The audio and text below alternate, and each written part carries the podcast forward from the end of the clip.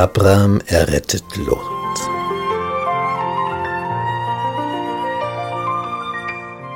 Nun, Lot hat sich von Abraham getrennt. Das hat auch Nachteile, denn damit ist die Gruppierung wieder kleiner geworden. Und alles, was klein ist, ist wieder leichter angreifbar.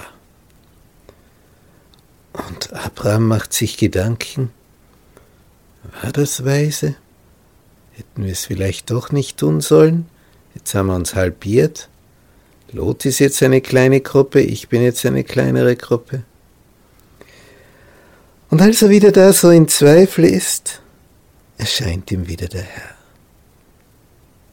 Hebe deine Augen auf und sieh von der Stätte aus, wo du wohnst, nach Norden, nach Süden, nach Osten und nach Westen. Denn all das Land, das du siehst, will ich dir und deinen Nachkommen geben für alle Zeit. Bedeutsamer Text. Wer kriegt's? Die Nachkommen. Wie lang bekommen sie es? Für alle Zeit. Was kriegen sie? Soweit dein Auge blicken kann. Alles, was du siehst. Und ich will deine Nachkommen machen wie den Staub auf Erden. Kann ein Mensch den Staub auf Erden zählen, der wird auch deine Nachkommen zählen.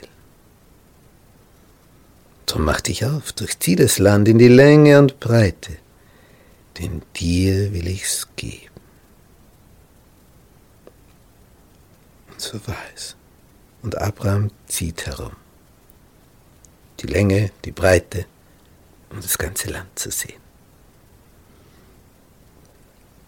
Lot ist also in das Jordantal gezogen. Und mit seinen Zelten kam er immer näher zu Sodom und noch näher und noch näher, bis er schon fast in Sodom und schließlich ganz in Sodom war. Zuerst hat man nur gehandelt und dann ist man dort hinein verschwunden.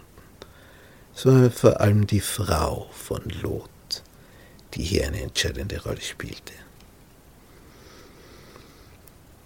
Und da heißt es, es begab sich zu der Zeit, dass jetzt ein Bündnis von Königen für einen Kriegszug geschmiedet wurde gegen den König von Sodom, der auch wieder mit anderen verbündet ist. Und da kommt es zum Krieg. Ergebnis? Sodom unterliegt und wird geplündert. Und was tun die feindlichen Leute? Sie nahmen auch mit sich Lot und seine Habe. Denn er wohnte zu dem Zeitpunkt in Sodom. Jetzt hat man schon gemerkt, welche Wahl da die bessere gewesen wäre nicht in die Ebene, in die fette Ebene zu ziehen, sondern auf den Bergen zu sein. So wie Abraham. Da war man besser dran. Und jetzt kommt einer, der entronnen ist und sagt Abraham,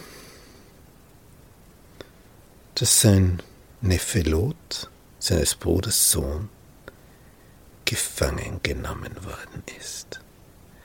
Und jetzt wird sichtbar, wie groß Abrahams Haushalt inzwischen geworden ist.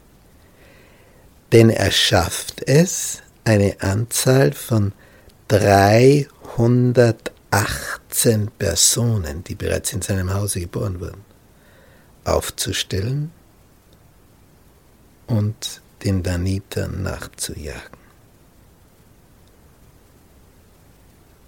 318 kampfbereite Männer.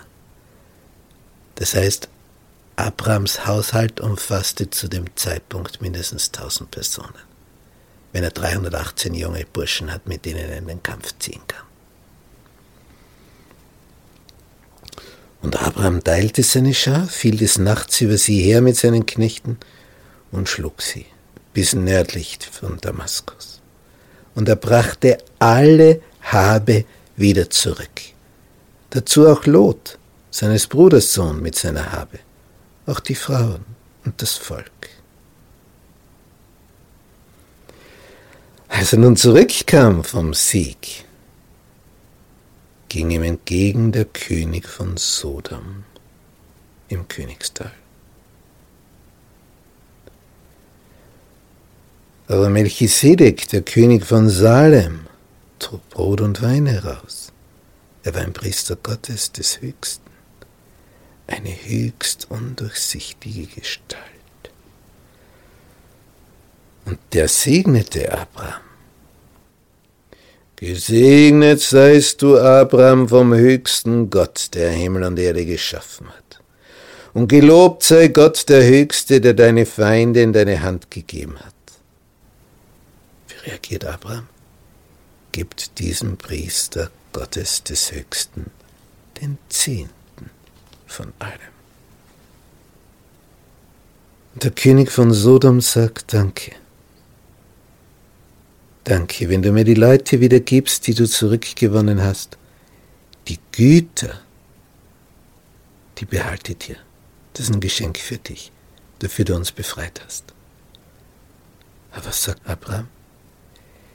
Ich hebe meine Hand auf zu dem Herrn, dem höchsten Gott, der Himmel und Erde geschaffen hat, dass ich von allem, was dein ist, nicht einen Faden nehmen will, ja nicht einen Schuhriemen, damit du nicht sagest, du habest Abraham reich gemacht.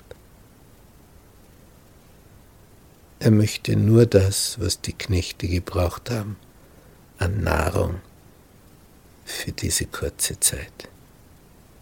Alles andere will er nicht anrühren. Nach diesen Geschichten begab sich's, dass zu Abraham das Wort des Herrn kam in einer Offenbarung. Fürchte dich nicht, Abraham, ich bin dein Schild und dein sehr großer Lohn. Wovor fürchtet er sich? Dass er keine Nachkommen hat. Gott hat gesagt, zieh aus, und deinen Nachkommen will ich dies Land geben, die Nachkommen will ich mehren, und er hat noch nicht einmal einen einzigen Sohn. Und da befürchtet er etwas, das man auf ihn vergessen hat. Darum sagt Abraham, Herr mein Gott, was willst du mir geben? Ich gehe dahin ohne Kinder. Und mein Knecht Eliezer von Damaskus, der wird mein Haus besitzen, ist mein bester Mann, mein Verwalter. Was sagt Gott? Nichts. Einfach still. Der Abraham fängt wieder an. Mir hast du keine Nachkommen gegeben, und siehe, einer von meinen Knechten wird mein Erbe sein. Wieder die gleiche Leier. Verständlich. Er ist schon alt. Was sagt Gott? Er soll nicht dein Erbe sein, sondern der von deinem Leib kommen wird der soll dein Erbe sein. Und dann lässt er Abraham hinausgehen. Es ist Nacht. Sagt, schau mal rauf, was siehst du da? Ja, Sterne. Kannst du sie zählen? Na, da wird es schwierig. Mit freiem Auge, je nachdem wie finster es ist, denn dann leuchten die Sterne umso mehr, je weniger also das, der Abendhimmel von Licht verseucht ist, desto mehr kannst du sehen. Zwei bis dreitausend Sterne kann man mit freiem Auge zählen. Je nachdem, wie das Licht ist. Und dann sagt er ihm, zähl die Sterne. Kannst du sie zählen? So zahlreich sollen deine Nachkommen sein. Und jetzt kommt ein höchst bedeutsamer Satz. Abraham ist alt Sarah ist alt. Sie haben noch kein einziges Kind. Und Gott sagt, so zahlreich wie die Sterne am Himmel sollen deine Nachkommen sein. Was passiert jetzt? Abraham glaubte dem Herrn. Er vertraut ihm. Wenn der das sagt, dann wird es schon so sein. Und das rechnete der Höchste ihm zur Gerechtigkeit. Das ist nun bedeutsam. Obwohl alles dagegen spricht, vertraut Abraham. Und das wird ihm angerechnet. Ohne dass die Bedingungen da sind dafür, vertraut er. Dieses Vertrauen wird belohnt.